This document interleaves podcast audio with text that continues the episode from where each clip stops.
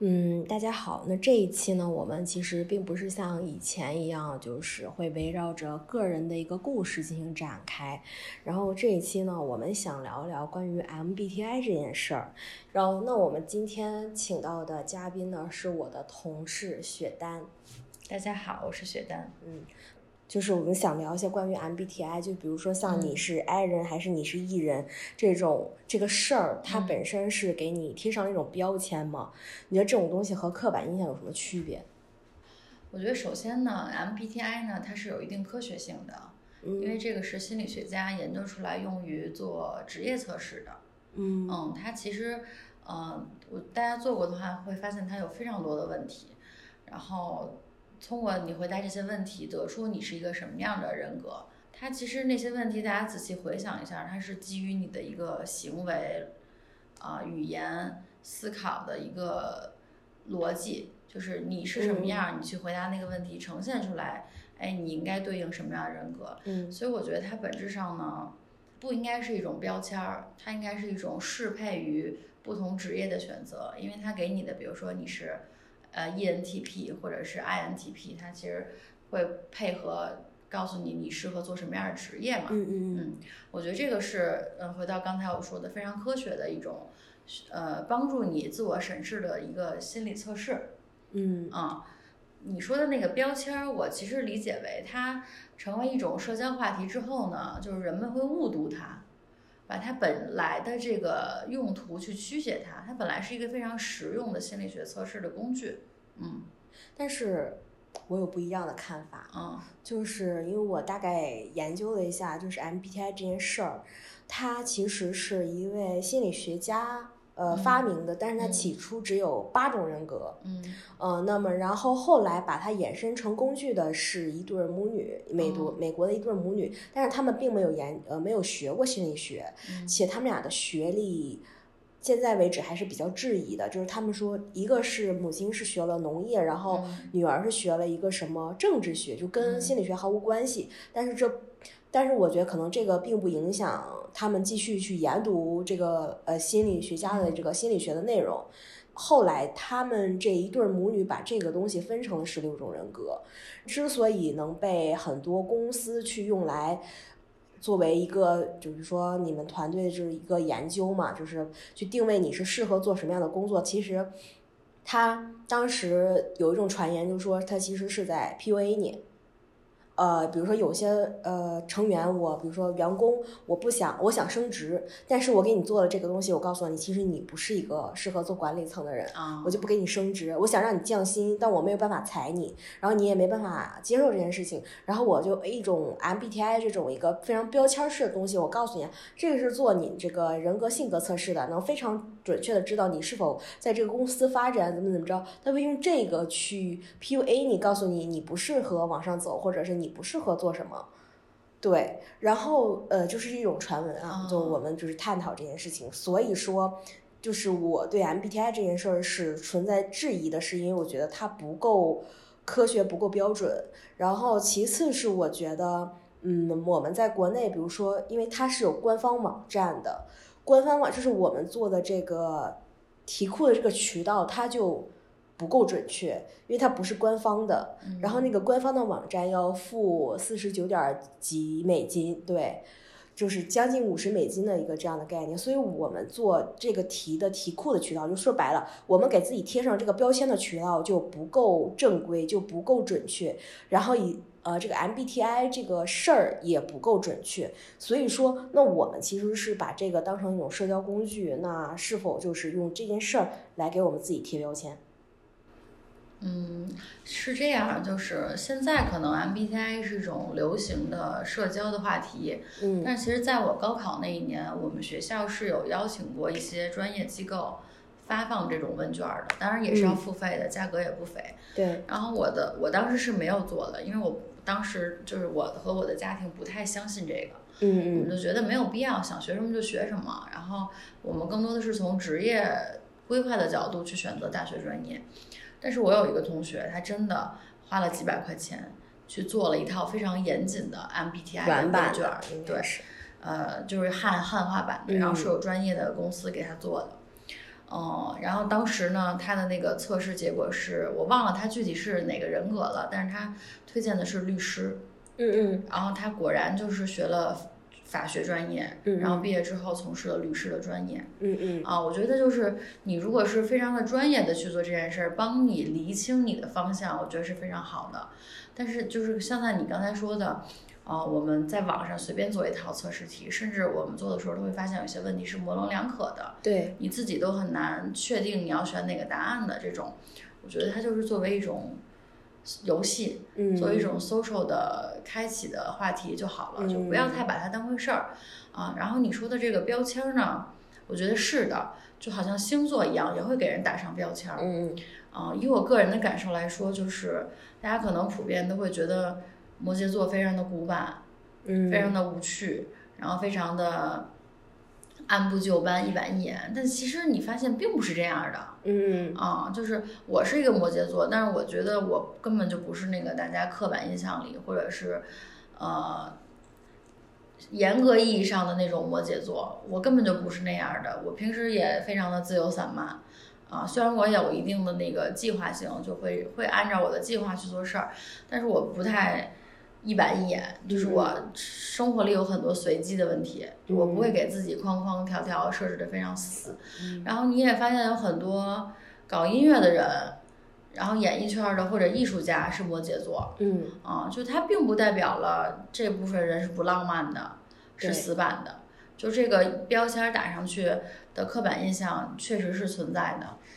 就是你没有发现星座和 MBTI 有个非常大的区别，就是我们一提到 MBTI，比如说你是 E，你是 I，那你就是内向的，你是你是外向的，但并没有给你打上呃否定的标签，就是并没有说你不好。嗯但是我们说到星座的时候，比如说说到处女座、龟毛，啊，说到呃双鱼座情绪敏感，嗯那说到什么双子座渣男，就会给 你就你发现星座其实我们更容易记得是它不好的点，就是它哪块儿有问题，它的缺陷。但是 MBTI 没有，MBTI 就是说你是这样的人，你更擅长于什么，而不是说你哪块儿有缺陷。对，我觉得还是回到我刚才说的 MBTI，它不管你你刚才说的那对母女还是怎么样的，它的初衷其实是为了判定你是一个怎么样的行为方式嗯嗯啊、它其实是基于你的处事思考的一种习惯嗯，来去探究你是一个什么样的人格。对，它更多的其实是呃以实用的角度出发，它去为了适配一些事情。嗯来做的。但星座这个玄学的东西，它就像嗯非常缥缈，就是它不是以务实的角度出发去做一些什么事情，它跟就是我们。中国的什么八卦、周易，就是算卦要看星宿的，什么紫微星宿，什么什么什么十二宫，就这种，它是有这种玄学的关联的，它有点儿抓不住、摸不到的这种缥缈的感觉，它不像 MBTI 啊，嗯，所以我觉得可能人更多的在看星座或者是一些星盘，甚至是我们讲的生辰八字这种东西，它是为了去预测一些东西、嗯啊，它不是为了去解决一些事情，嗯嗯，但是 MBTI 它的题库也好，它就是从现实角度的方向去给你做的测对试。对对，就比嗯如说你是一或者是 I，你可能是会适配不同的工作而已，但其实我自己对这个也是有问号的，嗯就是我测试出来我肯定是一个 I 人。嗯啊，因为我更倾向于呃独处，然后把这个修复的工作放在自己身上，我不需要去人群里找到这个自我修复或者是吸取能量的这么一个一个动作。但是呢，我并不内向，嗯嗯哦，对，我我跟我也挺喜欢跟人沟通交流，然后有一些思想的碰撞的。嗯所以就这个东西，呃，还是你说的那个，它有标签儿、刻板印象的问题。对，对这个我也是想说，就是它的测试理论。嗯，我们除了 E 人和 I 人，我们一定是有一个中间范围值的，就是这对个东西它的信度并不是很高，因为我们的选择只有两项，对，你不是是就是否，就是说有些事儿它并不是非黑即白。那么比如说你如果是四十九的 I 和五十一的 E，那你就被判定为 E 人。但是你和百分之九十的 E 还不一样。对它的那个区别和阈值是对非常宽泛的，对不够对精准。对，就所以啊说它的可信度，就是我认为并不是很高。就如果说只用十六种人格来判定你，我觉得这个就可能有点太浅了，那可能需要更多种人格。嗯，就是大概对齐吧。然后对另外还有一个问题就是说，人是会变的。啊，就此时对你可能是爱，然后你过三个月、半年，你再去测，你可能变成 E 了。这个事儿也是跟可能每个人成长经历有关系。如果比如说我天生是个 E 人，但是我长期被打压，我就可能会变成一个 I 人。就比如说，因为我的成长环境不好，然后我就心里就是会变得，比如说喜欢独处了，这个就会变化。年轻一点的时候，你本身你这个年轻的状态就是会比较容易变动的。嗯，那你不像说我随着年龄的增长，我就趋于稳定，就是你有非常强烈的人格了之后，你可能变化相对较少嗯。但是在你年轻的这个阶段，你一定是变动非常大的。你可能现阶段你是比较喜欢有计划，你可能后半年就不想有计划了。但是其实。爱做这个 MBTI 测试的这群人，反而就是年轻的这群人，所以这个东西其实也并不准确，可信度非常低。我觉得它可能是帮你厘清自我认知的一种工具吧。嗯就我刚才有说，比如说你在选择就业的时候，嗯嗯你其实不太清楚什么样的职业是适合你的，嗯嗯嗯，那你不妨花一些时间，呃，在你能力范围内的这个经济的情况下，你你做一个专业的测试，帮你看一下嗯啊，因为我觉得不管是 I 呀、还是 E 或者是 TP 这种呃思维的方式之下，必然是有不同职业的区别的嗯啊。你就像你做医生跟做律师，那完全是不一样的。嗯嗯，你的这个思考的方式，然后你对事物的认知的这个切面的角度都是不一样的。嗯，包括就是呃，你可能经过了一些变化之后，你不太确定你你现在到底是一个什么样的人格状态的时候，你可以用这个东西帮你判定一下，但是它只是作为参考，它并不能作为嗯百分之百的这个依据。然后另外一个就是，你说到人会变这个事儿，其实啊，就是心理学派，它是分为很多流派的。就是嗯你常你你常听到的弗洛伊德，他是精神分嗯析流派，就是很多的心理咨询会采用弗洛伊德的方式，啊，但你你知道你知道发明这个 MBTI 的这个人叫嗯荣格，他就是弗洛伊德的，学生嘛，学就是我生经常往下对说呢，就是他们是精神分析派的，就是他们会做这件事情。你像有这个认知流派的，他认为人对世界的这个反馈就是通过不断的刺激，然后再到一个结果的反馈，然后他实际上是去认知世界的。嗯那他这个流派就会有别的方法，那可能还有一些构建派的，就是啊、你就是不断的感知世界之后，你会在你的心里构建出一个世界的形态，就是有不同的流派，不同流派就会衍生出各种不同的心理学的分析工具，然后不同的实验。等等等等，就是严格来讲，我觉得心理学它不能被称之为一门科学嗯啊、因为科学是要被证伪的，但心理学很难证伪。对，啊，它虽然有很多逻辑、很多实验、很多统计的意义在，但它只能作为一个呃大概的参考，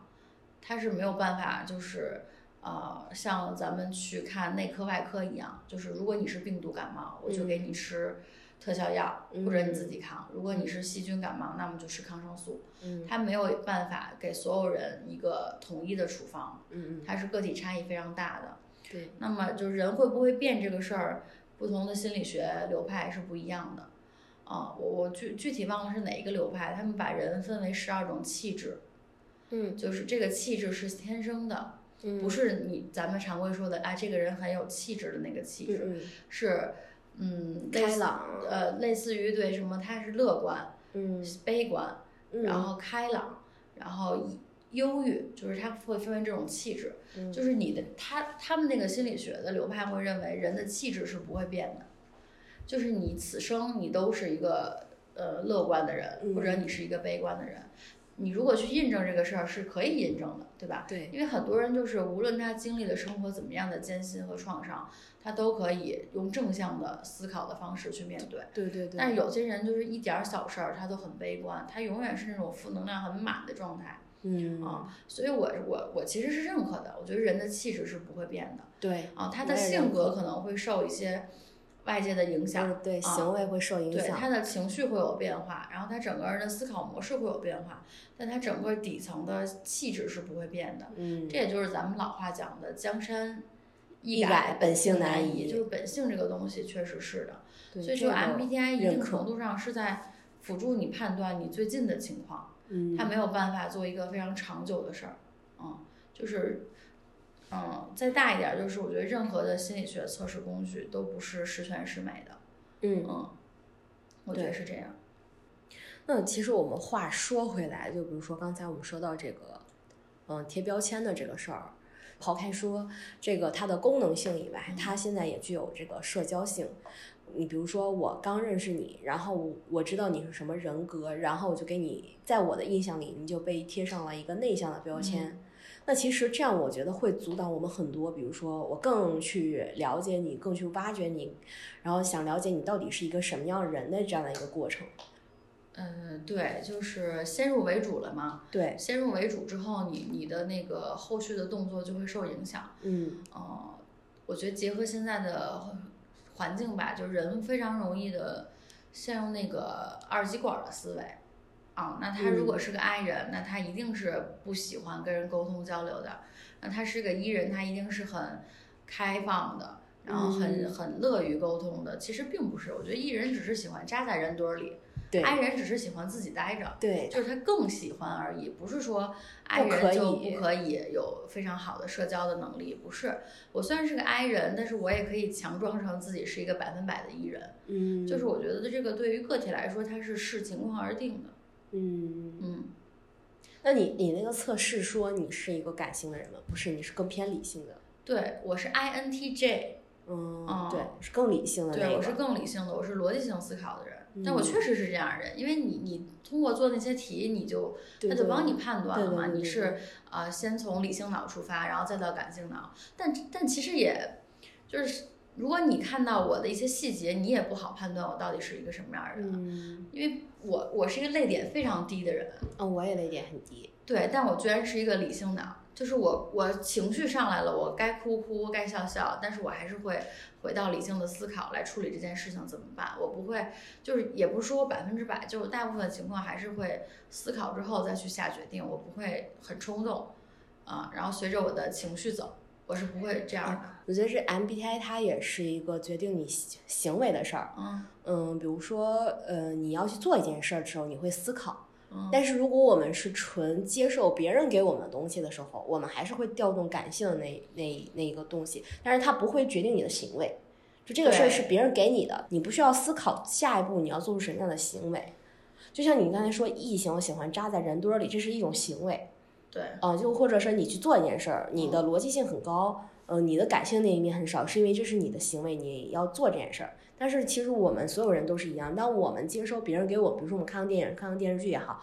他们讲述给你的故事、表达的东西，会让你触呃感感动，会触发到你的泪点。这个东西就是别人给你的，所以我觉得这个就跟 MBTI 没关系。所以说，那我们这样说下来，MBTI 它是一个呃你的行为工具，对，它其实就是反映你的思考模式嘛。嗯嗯，，它更多就是反映你的思考模式，你是思考者还是建筑师，还是什么啊、演讲家，对对吧？啊、其实上刚才也说到了一个话题，就是说，嗯，MBTI 和星座，你觉得星座更玄学，更像算命？对，那你就是说，那大家其实也不知道你自己，不明确自己以后的方向，不明确自己之后的一个行为的情况下，那它是不是也是一种科学算命法？我更愿意称之为自我分析。嗯，嗯你觉得它它跟玄学有非常大的区别？嗯，我觉得它是有相似之处的，嗯就是因为都是有别人来给你指条明路，嗯啊，都是你在不确定的时候啊给你一个确定的方式。啊嗯这个是有相似的，但是玄学是不可验证的。嗯嗯嗯嗯，就是你也虽然我也不太懂别人是怎么给我算的，但是他跟你说了一些之后，你觉得啊他说的对，对，嗯但是你不知道他为什么说的对，就是那个背后他有很多的呃学习，包括一些所谓的天分在。但嗯 MBTI 不需要，它就是一套基于他可能长期工作下来的一些一个呃规律，一个他的认知做出来这么一个题库嗯啊、嗯你就是非常清晰的知道他为什么会给你这个判定，啊嗯所以它相对于玄学来说，肯定是有科学的部分在，但是也不是百分百的。嗯嗯嗯，就是这个玄学呢，我是建议大家不要轻易的去算命，甚至不要算命。我是觉得算不准嗯。啊、你是你是结果导向，你就觉得啊算不准。但是你有没有想过，说我为什么要去算命？就是为什么年轻人都爱算命这件事儿？算命这件事儿，我其实可以理解他的初衷。其实年轻人是很迷茫的啊、嗯，未来太远了，越越未越知年的轻越迷茫。对未知的恐惧太强烈了。我需要有人给我一剂强心针，告诉我我的未来大概会是什么样子。嗯啊，所以他们去算命，再加上现在其实环境不是很明朗，啊，就是过去就是在对九十年代、两千年的时候，啊就是我我在青春期刚开始的时候，这个时代是一种非常蓬勃的氛围嗯啊，你可以看到就是新闻里每天啊 GDP 涨了多少多少，嗯然后房价升了多少多少，然后多少多少年轻人就业了，然后有多少多少人创造了财富财这个神话。嗯它每天都是这种，就整个社会的氛围是在向上的，你对会觉得你的未来有无限可能。对，但是我们到了二零年经历了这个呃新冠以后，包括其实不经历新冠也会进入一个经济的停滞甚至衰退期。嗯这个时候，其实年轻人不知道自己的未来在哪嗯对儿，啊，大批人去考公也是为了抓到这个确定性。其是实的算命也是这样的，他就是为了找到这个未来的确定性，他去算。就理论上来说，我觉得这也是一种心理咨询、嗯，啊，你对，你知道吧？就是啊、算命的人或者算塔罗牌的人、算星座的人，给你一些安慰，告嗯诉你啊，你的未来不会太差，然后你就会像吃了一个定心丸一样，你锚定你的未来不会太差，然后你拿到这个强心针之后。你的生活可能会有一些变化，就是它给了你一些积极的能量，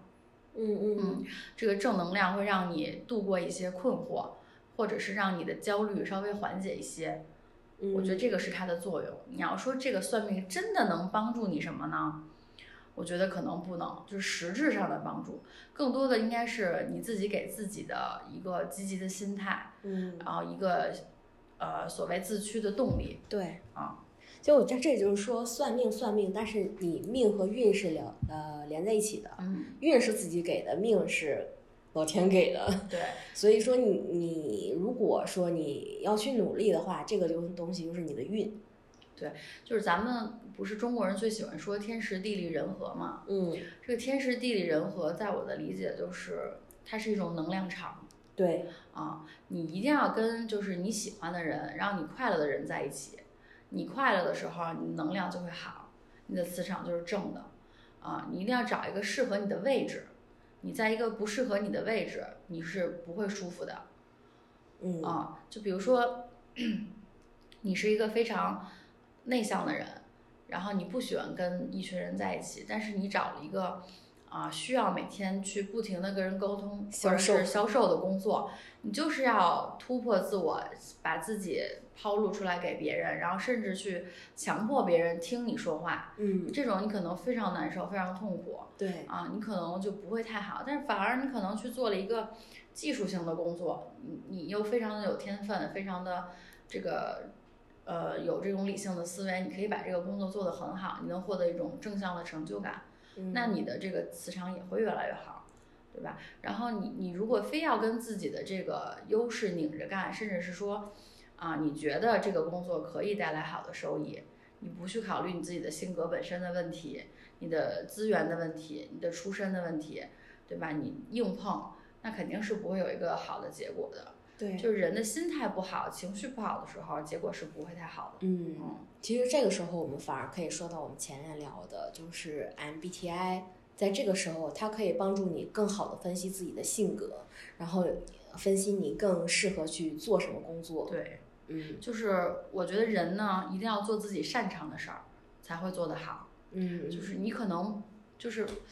嗯，我以我朋友的这个真实的故事做一个举例吧。他其实学习成绩一般，然后高考成绩也不是很好，但是呢，他有一个非常大的优点，他的心非常的细嗯，啊、他的那个注意力也比较高。然后他毕业之后就做了会计，这哦会计他就做得非常好。那很适虽合然他，对，虽然他不喜欢这个工作，但是他擅长这个工作。对，然后，因为你擅长这个工作，你在这个工作里你就能得到一个正反馈，就领导也好，同事也好，嗯都会给你很好的评价。嗯慢慢的呢，你就会把这个抵触的情绪减低，甚至这个工作会给你带来一个非常好的收益嗯啊。所以就是慢慢的，你就会把这个工作越做越好。嗯哦我我自己是觉得人呢，在选择做一件工作的时候，当然不是不抵触，或者是有兴趣是最好。但是我觉得首先要考虑的时候，你是否擅长这个事儿。你擅长这个事儿，它就会有正向的收益，你就会越做越好，越做越好，越做越好。嗯啊，你不擅长这个事儿呢，你开始的时候就会非常困难，然后你可能就是付出了十分的努力，只得到了三分的效果，甚至两分的效果。你这样去做的时候呢，你就老是负向的反馈，你就会越做越差，甚至说你要想做的跟别人一样好，甚至比别人更好，你就要付出更多的努力，就是所谓天分跟努力之间的问的的的平衡的问题。嗯嗯所以你就选一个你有天分、能做好的事情，你不讨厌，你慢慢嗯的做，你再努力，你就会得到一个越来越好的、越来越大的雪球。嗯你找一个你虽然看起来有兴趣，但你做不好的事儿，你的兴趣慢慢的就会被你的这个负向的反馈磨掉嗯对，啊、所以就是 MBTI 帮助你梳理你的性格，找到你的行为逻辑的结果，然后去选择一个你适合做的事情。我觉得这个是一个啊、非常呃，就是它这个它作为工具非常有用的地儿，你就把它这么理解就可以了。嗯你一定要是把它像星座一样去判定自己，我觉得判定不了，人太复杂了。对，啊、为什么需要这些心理学工具去自我认知？其实就是人根本就不了解自己。嗯嗯嗯，你觉得你是这样，但你发现你不是，就是很多事情会教会你，原来我把自己想错了。但是我觉得，比如说你做了这个测测试，你可能觉得自己更倾向于某一种人格，嗯，但是其实你知道这种人格，其实你偏向并不多，然后你会给自己造成一种，嗯，洗脑。嗯，对，然后比如说我是 I 人，那我呃可能 I 的部分占的四十九一呃五十一，51, 然后 E 人占四十九，那我被判定为我是一个 I 人，然后我觉得我更适合独处，然后面慢慢的我会给自己洗脑，我更适合独处，更适合独处，然后我真的变得也很独处了，比如说。呃，我的逻辑性和我的感性其实是相对来说一半一半的，但是他判定为我是逻辑型的，所以我自我认知就是逻辑型的，但是我做在很多事情上，我还有感性的认知，这会有一种，嗯，给自己洗脑的这种过程，他会觉得啊，我是逻辑型的，我是逻辑型的，我要更有逻辑去想一些事情，怎么怎么样，就这样的一个情况。我觉得这个问题是在你的日常的行动当中是可以被修正的。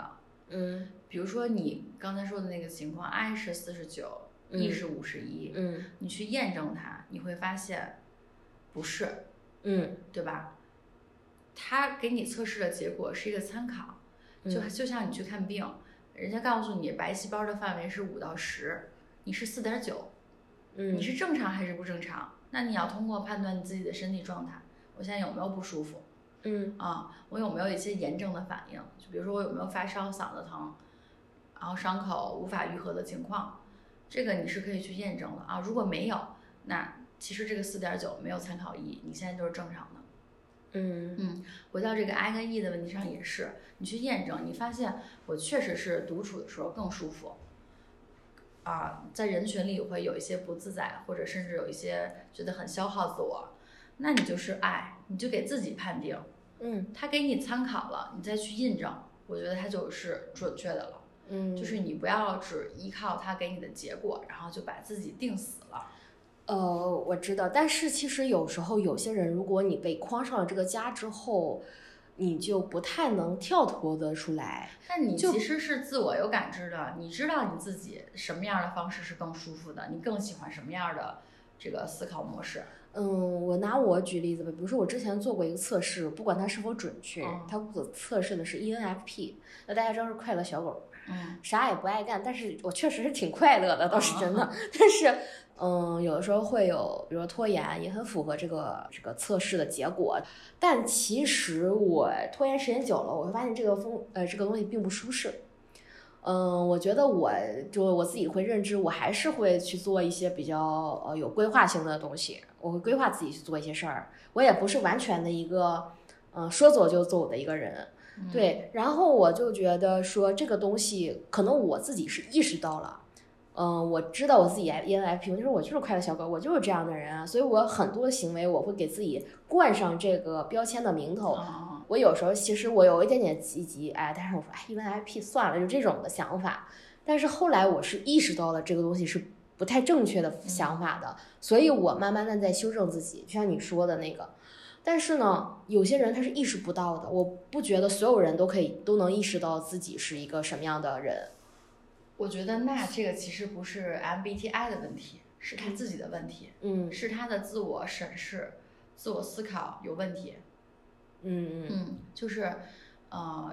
这个不是说了吗？自自省无深日无日省无深三次，对吧？嗯就是你要自省，你要每天去呃反馈你自己的行为，然后思考你自己的这个所谓的人生宏图，对吧？你要你要自己去给自己反馈，你不能就是。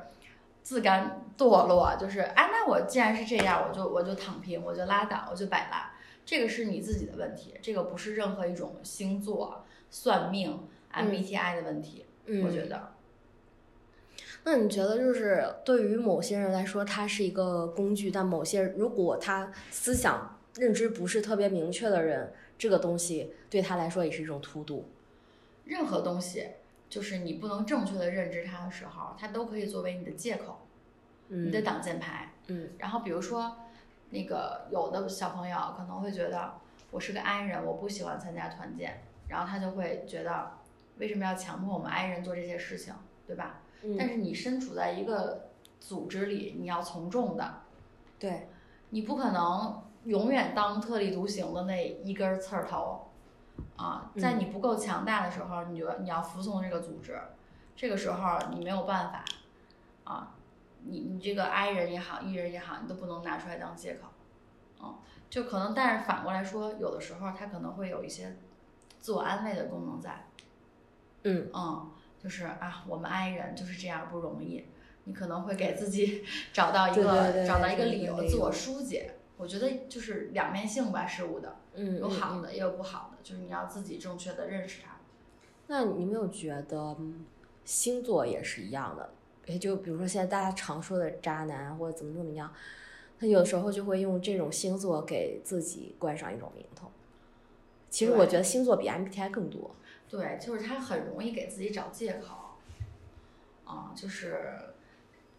我我自己的经历就是有一些姑娘吧，她的那个星座可能是比较，比如说双鱼座，对不起，嗯我没有情情我呃没有抵我懂那个我懂任何说双鱼座不好的，然后就是爱幻想的公主，就是她自己也会觉得我们双鱼女孩儿就是特别浪漫、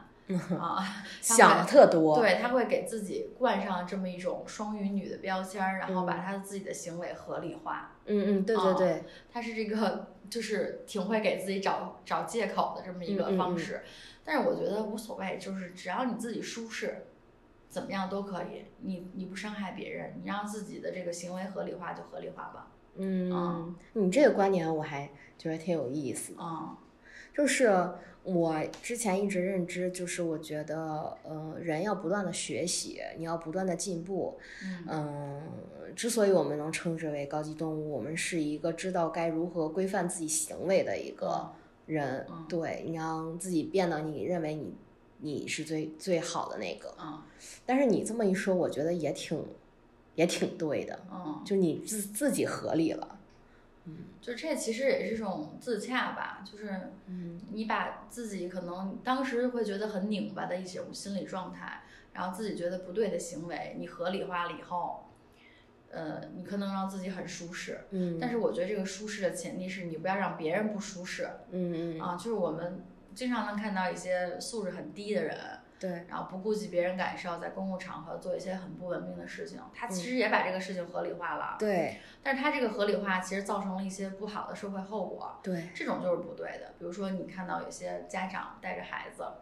在路上随地大小便，嗯啊，啊，他说那孩子太着急了，我们也找不着厕所怎么办？他自己合理化了，对他自己合理化了，就是你要么你是尿不湿，要么你提前就是做出一些准备，或者是即便是他发生了这个行为，你做一些预后的处理，嗯，对？吧？都是可以的。嗯你不能把这个事儿摆在这儿了，然后你让所有的人帮你承担这个后果，这是不对的。嗯，嗯其实今天像我们聊的是第四期嘛，嗯然后我就发现一个非常大的问题，我之前的三期大家都有聊过一个共同的话题，就是矛盾与自洽。每一个人都有不同的矛盾点，每个人也有他自己的自洽的点，嗯，就还挺逗的。然后有些人他认为的，就是他自己其实挺我们看出来就是觉得挺矛盾的，但他就是自洽了，很舒适，嗯没有任何问题。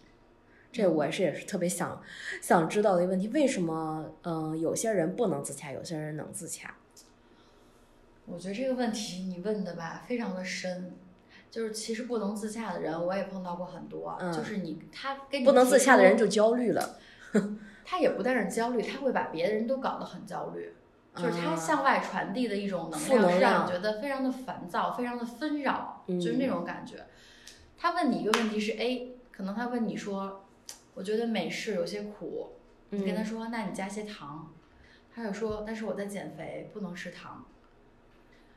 嗯，你懂吗？就这种人啊是不能自洽的，对就是。那就从我的逻辑上来看，要不你就不要喝美式，选择一个不苦的饮料，哎，对，这也然后是我认知的。对，如果你想喝咖啡因的话，你可以找一些有咖啡因但不苦的东西，对，就没有办法让你又有咖啡因又不苦，然后还能减肥。就是不存在这种选项的情况下，他问你如何有这种选项，然后你给他提供了 A、B、C 三种解决方案，他都不要。我觉得这种人是最拧巴、最不自洽，让我觉得最扰乱我且我不喜欢去处理他们问题的人。嗯，就这在我认知，这种人就俩字儿矫情。对，而且我觉得他根本就不是想要一个结果，对和他只解是决想方案说，他只是想吐槽抒一下发他的焦虑对，啊，这个是我后来才意识到的问题。嗯然后我就觉得我当时的那个 OS 是我错了，我真的错了，我为什么要回答他？对，我只要是就哼哈哼哈的顺着他说就完了。嗯这是我大概一九年才悟到的道理，就是我快到三十岁我才悟到这个道理。我觉得我真的太笨了，就是后来我遇到这样的朋友呢，我基本上就采取了我那个糊弄敷衍，然后顺着说的策略。那这个其实就有点像你一开始说的那个十二种气质，啊、嗯，就他他是不会变的。对他不嗯会变的，就是他忧郁的人，他就会一直忧郁。对，他就我那个朋友，恨不得从二十多岁到已经快四十岁了，一直这样。啊，就我真的觉得非常累。然后刚开始我可能觉得是我的问题，我没有给他一个好的情绪的梳理的出口。后来我发现不是，他身边的每一个人都被他烦到。嗯，哎，就是那你说，他自己其实也意识不到这种是一种负能量，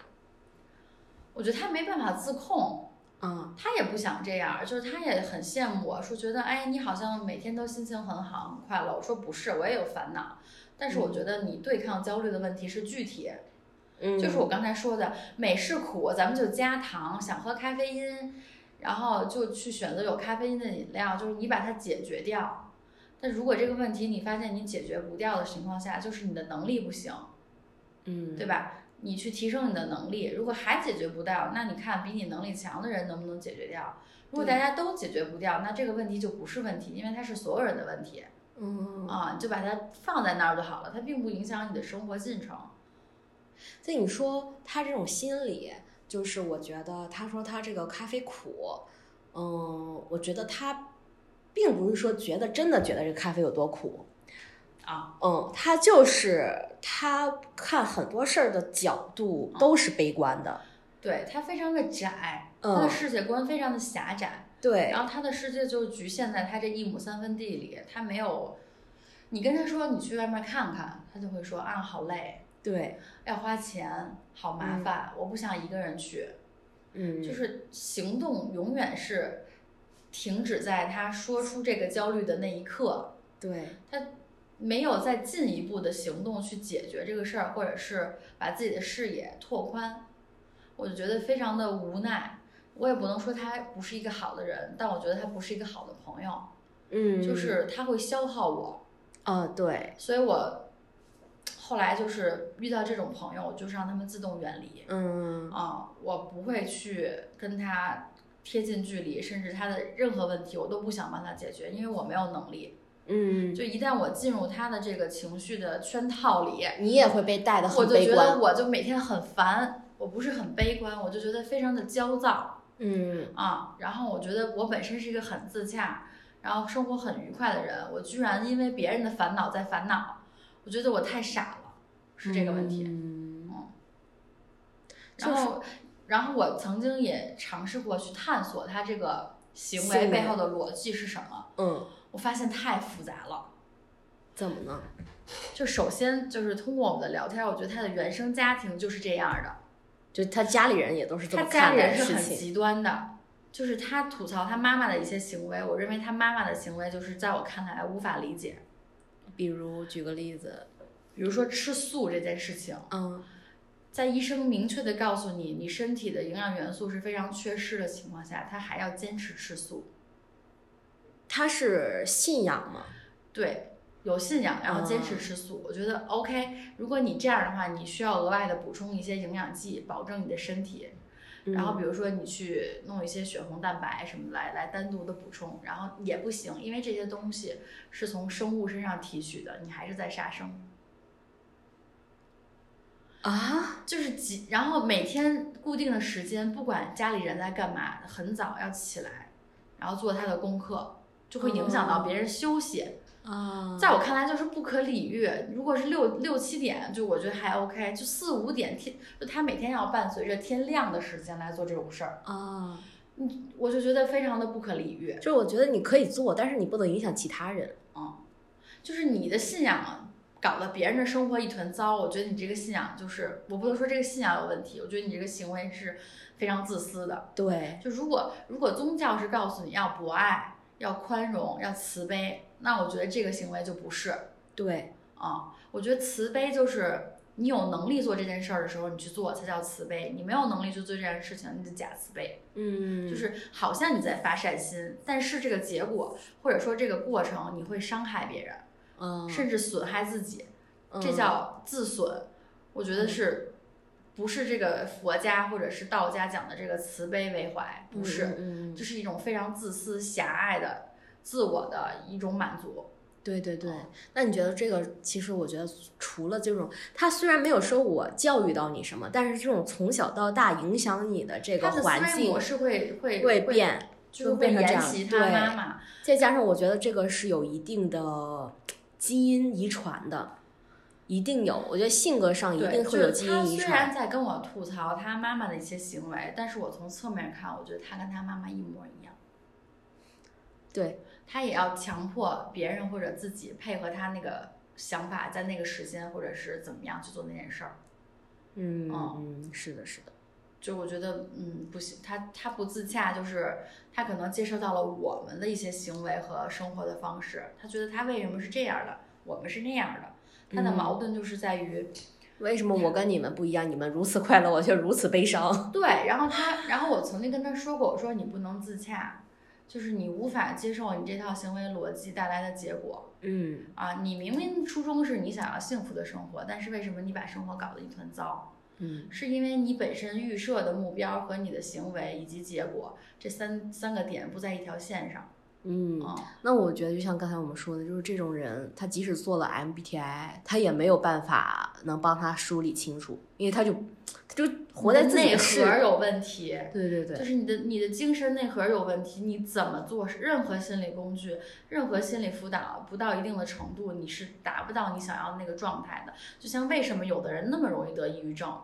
嗯，就像你的身体很弱，你总是感冒发烧一样，嗯，就是心理跟身体，我觉得都是有先天的这个体质好坏的问题。嗯嗯嗯，你心理体质强的人，就是抗压能力强，对，然后你的那个自我恢复能力强，啊，你宽容别人，就是共情能力强，这些都是天生的嗯啊。你这体质差的人，就是风一吹啊发烧了，然后别人不小心碰了一下，身上淤青了，这个嗯没有办法，这就是天生的。嗯啊，你你再什么 MBTI 什么心理学量表什么都没有办法帮你解决这些问题。嗯啊，你如如果你自己不通过一个加强体质的锻炼，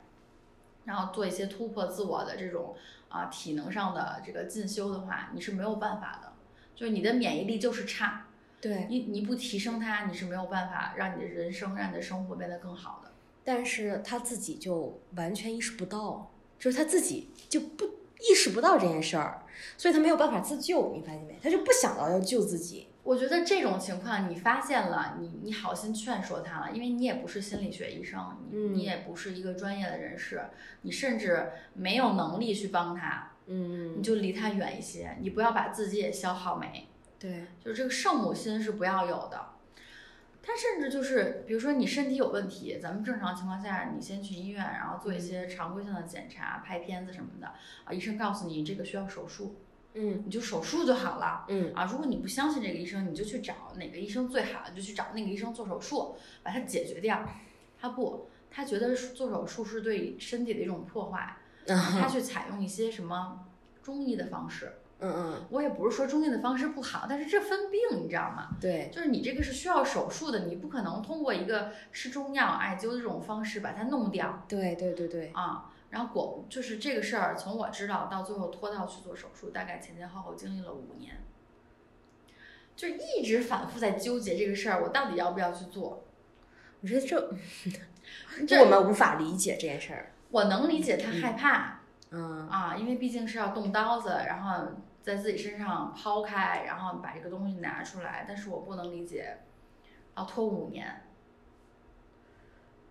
我也不能理解，啊，而而且这个这个这这个个无法共情。对，就是无法共情。然后这个小问题，它其实后面还会有很多大问题嘛，嗯啊，虽然是一个小毛病，不影响健康什么的，但是它会影响你身体的其他功能。就这个事儿，我就会觉得不是，因为我之前那个，哦，我就是我我怀孕之前不是备孕有做检查嘛，然后我得了一个那个乳腺结节，这是一个嗯嗯很常规的病，然后我我每次复查它都在变大， 哦，这有点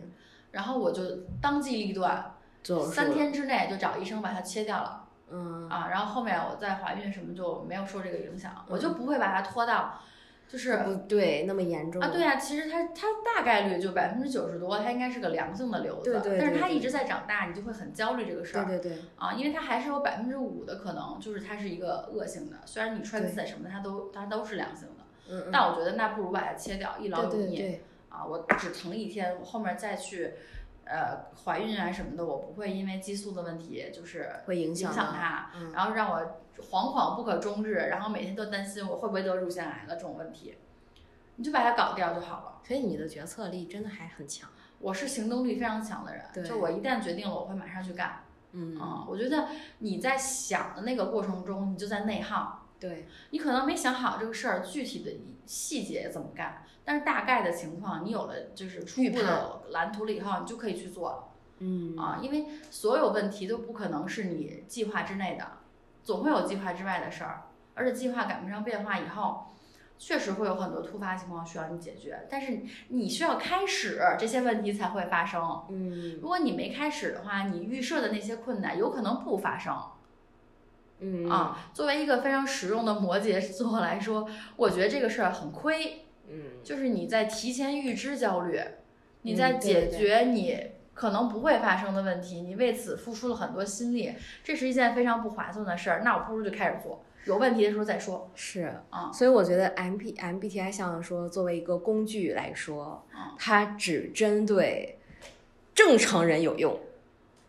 就是有病散有病先治病，对，就是你觉得就是说，如果就像说，首先对正常人有用之后，然后它才能成为我们辅助我们行为的一个工具，而不是辅助我们思想的一个工具。对，嗯就是因为我最近练练瑜伽嘛，然后我觉得那个瑜伽老师说的特别对，你首先要正位，嗯，就是你的骨骼、你的肌肉要回到它本来应该有的位置，对，你是一个非常这个呃舒展，然后体位非常正的身体，你再去开展别的运动。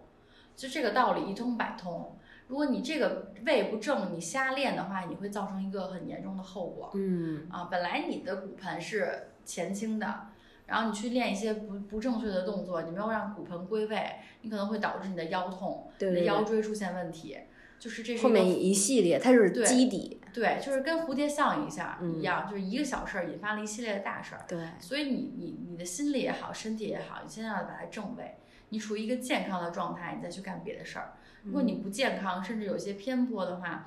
你做任何事儿都是负效果。对，嗯